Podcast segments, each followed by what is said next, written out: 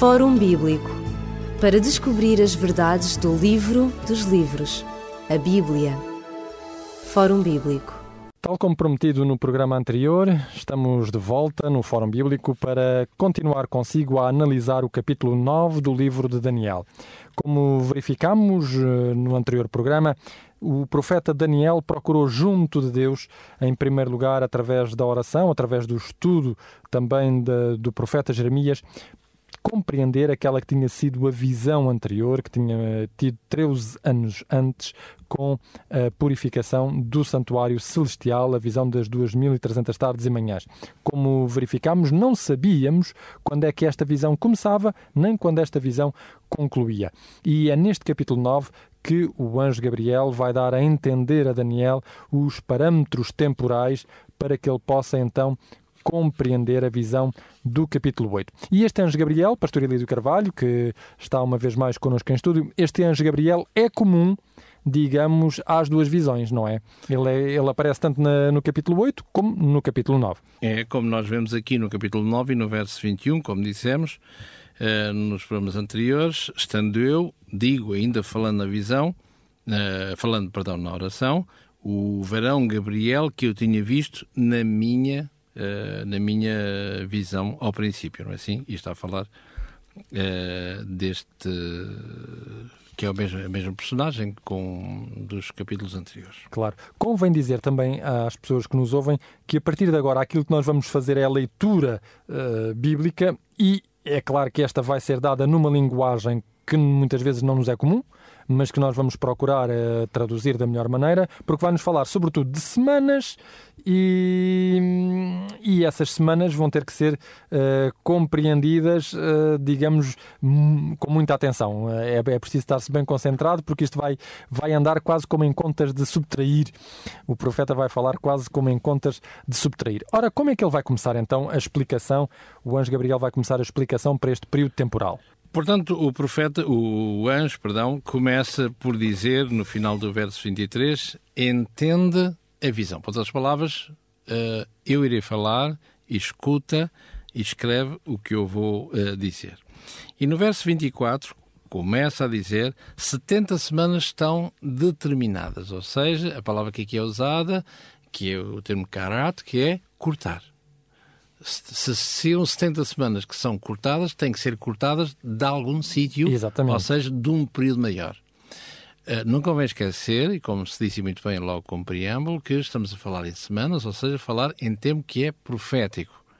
E como tal, uh, temos que uh, ter e aplicar um princípio elementar de interpretação profética. E o princípio elementar é este, é que a pessoa que se aproxima da palavra de Deus possa esquecer, uh, evitar entrar nela com quaisquer preconceitos ou ideias feitas, mas que possa, uh, de uma forma elementar, deixar que a palavra de Deus responda.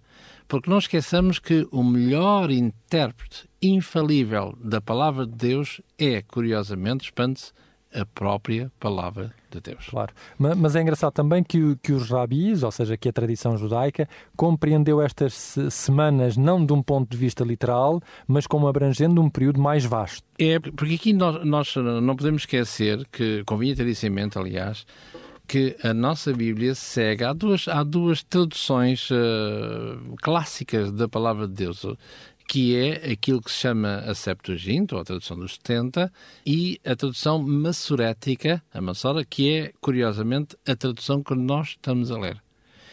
Ora, e, e, há pequenas variantes entre uma e outra. E aqui, curiosamente, neste, neste verso 24 em diante, vamos encontrar algumas, algum, alguns floreados, alguns artifícios que, que o texto simplesmente não contempla. Não esqueçamos uma coisa, e convinha dizer, eh, como se me é permitido fazer este pequeno preâmbulo, de que uh, a Bíblia, e vamos reportar-nos só, neste caso, ao Antigo Testamento, como ao Novo, visto que falamos no contexto judaico, portanto só temos o Antigo Testamento, a Bíblia não conhece nem vírgulas, nem nenhum sinal de pontuação. Assim como também não conhece uh, a separação em capítulos. Quer dizer que as pontuações e os capítulos e os versículos são meras invenções humanas, e ainda bem para se poder detectar este texto ou aquele, mas como não são divisões inspiradas, por uma questão de vírgula, como se faz nas políticas, não é? Às vezes a vírgula altera-se a vírgula e isso quer dizer Uh, Alterar o sentido da frase também. Tudo se transforma, não é assim? E aqui, curiosamente, como iremos ver dentro em breve, uh, vemos que a pontuação, uh, ao colocar a pontuação onde ela não deve estar, uma coerência de texto e no forma gramatical, pois bem, faz muitas vezes dizer ao texto aquilo que na realidade ele não diz. E aqui, curiosamente, é quase um paradigma nesta, nesta, nesta questão. Ora, a divisão nestes, uh, destes uh, capítulos, ou em particular neste caso de pontuação, ela aparece sensivelmente no nono século da nossa era. E estamos a falar, curiosamente, nesta, nesta tradução da Massorética, sensivelmente uh, dentro deste, destes séculos até ao décimo século da nossa era. E, portanto, eles vão traduzir o texto, como bem lhes parecia, com certeza, e pontuando o texto onde eles acham que deve ser. Assim? E neste caso pontual, como já dissemos, eh, vamos ver que faz dizer o texto aquilo que ele não diz e os intérpretes a posteriori vão fazer coisas estranhas, como podemos ver em qualquer, num ou noutro manual de, de, de compreensão bíblica ou de interpretação das profecias de Daniel. Ora, aqui uh, é dito que 70 semanas estão cortadas sobre o teu povo. Portanto, elas pertencem integralmente ao povo de Israel. E se elas são cortada, cortadas, repito, e convinha falar uh, devagar para que, para que o, uh, o ouvinte possa entender o que estamos a dizer. Portanto, 70 semanas são cortadas sobre o teu povo, sobre a santa cidade, e agora para quê? Nós encontramos aqui seis uh, vertentes. A primeira, para extinguir a transgressão, dar fim aos pecados, espiar a iniquidade, trazer a justiça eterna, selar a visão e a profecia e, finalmente, para ungir o Santo dos Santos. Portanto, nestas seis, eh, nestas seis vertentes, uh, desenrolar-se-á uh, esta profecia uh, ao longo, que, que é conhecida como a profecia das 70 semanas, que é cortada, repito uma vez mais, de um período uh, maior.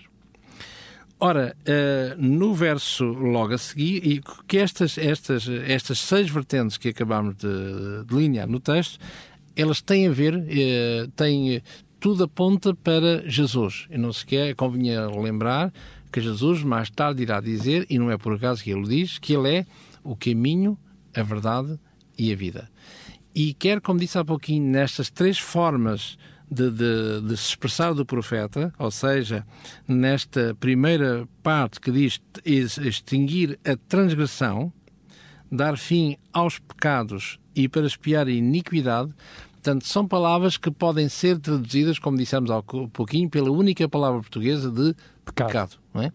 Embora na linguagem original são palavras diferentes, mas todas elas são correlatas à palavra portuguesa de pecado, que tem a ver com a revolta que já dissemos há pouquinho, esta primeira parte que é traduzida por transgressão, as outras, dar fim ao pecado à iniquidade, portanto a palavra hatan ou a palavra haon, são palavras que, que querem dizer a mesma coisa, a transgressão humana, mas com pequenas Várias nuances, nuances com pequenas nuances. Mas todas elas apontam, grosso modo, para a pessoa de Jesus, isto é, Jesus sendo o caminho, a verdade e a vida. E não é por acaso que uh, o que hoje é bonito ser cristão, não é? Hoje é bonito ser cristão, no Ocidente pelo menos, no tempo de Jesus não era muito interessante ser uh, cristão, que eh, só mais tarde é que foram chamados, mas antes eram chamados a todos aqueles que aderiam a Jesus, aderiam à, àquela, àquela ensino chamado caminho, é assim? E, e, é isso que vemos quando Paulo vai para Damasco, enfim, com cartas de recomendação do Alto Sinério, da grande sinagoga, e vemos que ele vai enfurecido contra ver se apanha alguém do caminho para os trazer sob prisão, estejam onde eles estiverem, é assim? Portanto, ser hoje cristão é bonito, mas na época não era, não era, era persona não grata. Ora, tendo isto em mente, tudo aponta para a pessoa de Jesus e depois, eh, como diz aqui na última parte, no ponto 6, para ungir, estou a ler o final do verso 24, para ungir o Santo dos Santos. E aqui tem que ver exatamente com Jesus, porque o Santo dos Santos era, eh, segundo a, a liturgia e a doxologia eh, hebraica, não é assim? Para a época, portanto, era feita uma vez por ano nesta parte do lugar santíssimo, na última parte do santuário terrestre, e ali eh, era feita a expiação de todo o santuário dos pecados, entenda-se, uh, uma forma virtual, que ali eram, estavam uh, em resíduo ao longo de todo, de todo o ano. Portanto, Jesus na cruz, não é assim? Esse véu que vai ser rasgado de alto a baixo será uh, para dizer claramente que o Santo dos Santos foi ungido pela última vez em Cristo Jesus. Portanto, para dizer que não precisamos do sacerdote para fazer a intercessão por nós, mas é Cristo que o faz em algum sítio, tomando o lugar de sacerdote por todo o mundo. É assim? Exatamente. Agora, quando é que isto iria começar? Ou seja, quando é que o espaço temporal uh, anunciado pela profecia iria começar? Ora, muito bem. E o texto começa, então, a responder à pergunta, uh, o que no verso 25. Sabe e entende não é? Uh, que desde a saída da ordem para restaurar e para edificar Jerusalém até ao Messias, o príncipe, sete semanas e sessenta e duas semanas, e as ruas e traqueiras se reedificarão, mas em tempos angustiosos. Como dizia há pouquinho, a pontuação uh, tem, uh, sabe e entende que até ao Messias o Príncipe, sete semanas ponto e vírgula, e 62 semanas são. E aqui, sete semanas nessa situação tem a ver com um príncipe, um alguém, e as outras 62 semanas também têm a ver com outra, outra, outra, outra realidade que não diretamente ligada às primeiras, às primeiras sete semanas. Porque as, as, as, estas sete semanas, estes, estes três blocos, sete semanas, 62 e mais uma, uh, perdão, e mais sete, portanto, vemos aqui, elas são, fazem parte de um único bloco uh, totalmente in, indivisível, não é? Portanto, 62 com mais 7, 69, e a parte final da última semana, que veremos aqui no verso 27, quando lá chegarmos, firmará um concerto com muitos por uma semana. E temos aqui as, as 70, as 70 semanas. Uh, perdão, as, as, 70, as 70 semanas. Ora, e essas 70 semanas, como é dito do início, não é? Verso, 20, capítulo, verso 24 e na primeira linha do verso 24, são determinadas sobre o teu povo. Ora, uh, o que é que isto quer dizer? Portanto, uh, estas sete semanas, como estamos numa, numa área profética, uh, são uh, sete semanas ou dias, assim? Portanto, se, se, o dia, a semana tem sete dias, não é assim? Sete vezes sete dá 40, sete, sete semanas tem 47, 49 dias, não é? Sete vezes sete. Ora, e agora, profeticamente, como dias são anos, seja se consultarmos o texto de Números no capítulo 14, no verso 34, ou no profeta Ezequiel no capítulo 4 e no verso 6, mostra-nos lá claramente que, profeticamente, dias são tidos como anos. Exatamente. E nesta primeira tranche de sete semanas, equivale a 49 dias barra... 49 anos anos. Exatamente. Anos. Aliás, era assim até que, que, que a tradição rabínica o, o, considerava. O Tratado Ioma diz que uma semana em Daniel uh, eh, 9 significa uma semana de anos. E o Midrash Rabbah Heikak vai dizer que uma semana representa um período de sete anos. Até mesmo, portanto, a, a, tradição rabínica concordava que uma semana em Daniel era uma semana de anos, não Totalmente. uma semana literal. Exatamente. Como aconteceu, aliás, com a, com a. embora não no contexto profético, não é assim? No capítulo 4, quando, quando Daniel fala naquela demência do rei. Exatamente. Sobre ele passar-se-ão sete tempos. Aparentemente pode parecer simbólico, mas todo o contexto mostra que não estamos em tempos, anos. Uh, uh, simbólicos, mas sim literais. E o próprio profeta encarrega-se de dizer isso, no, logo a seguir, no capítulo 4, no verso 28, ele diz que todas estas coisas se passaram sobre o rei. Exato. Ora, menciona-nos aqui a saída de uma ordem para restaurar e edificar Jerusalém. Isto deve nos dar uma pista para nós podermos começar então esta contagem, não é? Porque o profeta, o anjo diz, sabe e entende, desde a saída da ordem para restaurar e para edificar Jerusalém até ao ungido, sete semanas e 62 semanas. Ora, qual será esta ordem? Será que nós podemos datá-la? Será que nós podemos dizer com exatidão, mais ou menos, eh, quando é que foi dada esta ordem? Ora, quando Babilónia vai cair, eh, portanto, nas mãos do período eh, do Império a seguir, como dizia Daniel no capítulo 2, do período Medo-Persa, é assim? Uh, embora haja esta coligação Medo-Persa, o texto nos diz claramente, se estivermos atentos à primeira visão de Daniel, no capítulo 2, mostra-nos claramente que uh, um lado é maior do que o outro. É? E a seu tempo, os medos seriam totalmente aglutinados pelos persas. E te, estamos aqui perante uh, uh, o domínio uh, não medo, mas persa. persa. E existiu, efetivamente, nós podemos ver no Antigo Testamento, três decretos para, após, quando, quando Babilónia cai, para o império seguinte, Portanto, esse império vai ser uh, condescendente, se quisermos, aberto. Há toda uma largueza política em relação a Jerusalém, em relação ao povo de Deus. E, uh, curiosamente, vão ser emanados três, uh, três decretos que vão autorizar a, a reedificação, portanto, quer de Jerusalém, quer do templo, em fases, em fases sucessivas. Portanto, convinha realçar no verso 25, que diz assim, portanto, Daniel 9, 25, sabe e entende que desde a saída da ordem para restaurar e edificar.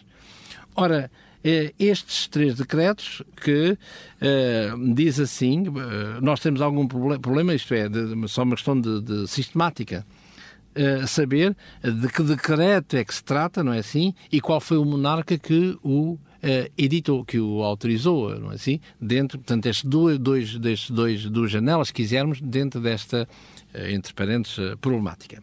Então, como disse, há três, houve três decretos, portanto, uma, um sobre o rei Ciro, o seguinte sobre o rei Dario Estapes e o terceiro e final sobre o rei, dado sobre o reinado do rei Artaxerxes, o Longiman.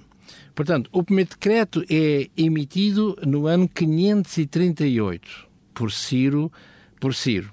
E encontramos isso no, livro de, no segundo livro de Crónicas, no capítulo 36, no verso 22 e 23, ou uh, em Esdras, uh, no, capítulo, uh, no capítulo 1 ao capítulo uh, 6.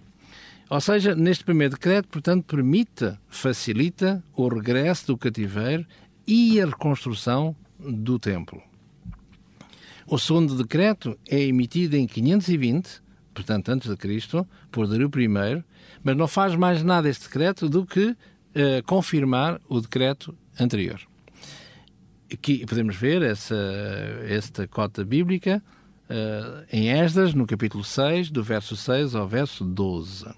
Finalmente, o terceiro decreto, que é emitido no ano 457, Portanto, repito uma vez mais, no primeiro decreto em 538, no segundo decreto em 525 e no terceiro e último decreto em 400 27. Portanto, como, como, como caminhamos para o ano zero, não é? Para, para a era cristã, dita era cristã, estamos a decrescer. É Exatamente. É Portanto, o último decreto é em 457. Portanto, 538, segundo 520 e o terceiro em 457, um decreto, tanto emitido por Artaxerxes, ou seja, que diz que é, foi emitido no ano sétimo do seu reinado. Podemos vê-lo isso no, no livro de Esdras, no capítulo 7, verso 1, verso 7, verso 8, verso 12 ao 26. Neste decreto, não é somente o templo que é visado, mas é também a nomeação de juízes, magistrados para administrarem a cidade. Pode-se ver isso, portanto, no mesmo capítulo de Esdras 7, no verso 24 e 25. Portanto, este decreto finalmente dá aos judeus a sua existência uh, política. Ora, e é exatamente deste decreto, como diz aqui, e repito uma vez mais, capítulo 9, verso 25, sabe e entende que desde a saída da ordem para restaurar e edificar Jerusalém. Portanto, destes decretos emanados em favor do, do, do, de Israel, do povo de Deus, é efetivamente este último decreto que tem que ser tomado em consideração para podermos encontrar o ponto de partida para estas para estas, uh, estas 70 semanas e que, curiosamente, o ponto de partida para uh, o, grande, o grande período que nos antecedeu, portanto, uh, capítulo 8 e no verso, no verso 14, as 2.300 tardes e manhãs. Ou seja, como vimos no verso 24, este, estas 70 semanas são, repito, são cortadas, foram tiradas, desanexadas desse grande período que começa exatamente em, é, neste terceiro decreto, que é, é repito, 457 antes, uh, antes de Cristo. Portanto, estas primeiras sete semanas desta profecia têm a ver, sobretudo, com a reconstrução de Jerusalém. É a reconstrução e a edificação de Jerusalém, o restabelecimento dela, digamos, com, com uma certa autonomia, uh, digamos, dada ao povo de Israel e a ordem também para eles poderem uh, regressar livremente às, um, à sua pátria. Portanto, estas sete semanas, não é assim? Ou seja, esses 49, 49 anos iniciais, anos. não é assim? São relativamente à construção de Jerusalém e à restauração uh, do Estado de, no Estado judaico. Exatamente. Além do mais, se desejar acompanhar as nossas reflexões aqui por uma leitura hum, onde poderão ser explicados ainda outros detalhes, temos um livro para lhe propor, Profecias Cronológicas na História da Salvação. Aí poderá também ler onde na história uh, se pode confirmar realmente e com que documentos se podem confirmar as profecias de Daniel. Da nossa parte, nós despedimos-nos, uh, desejando a todos as melhores bênçãos de Deus e despedindo-nos com amizade até ao próximo programa, se Deus quiser. Fórum Bíblico para descobrir as verdades do livro dos livros, a Bíblia. Fórum Bíblico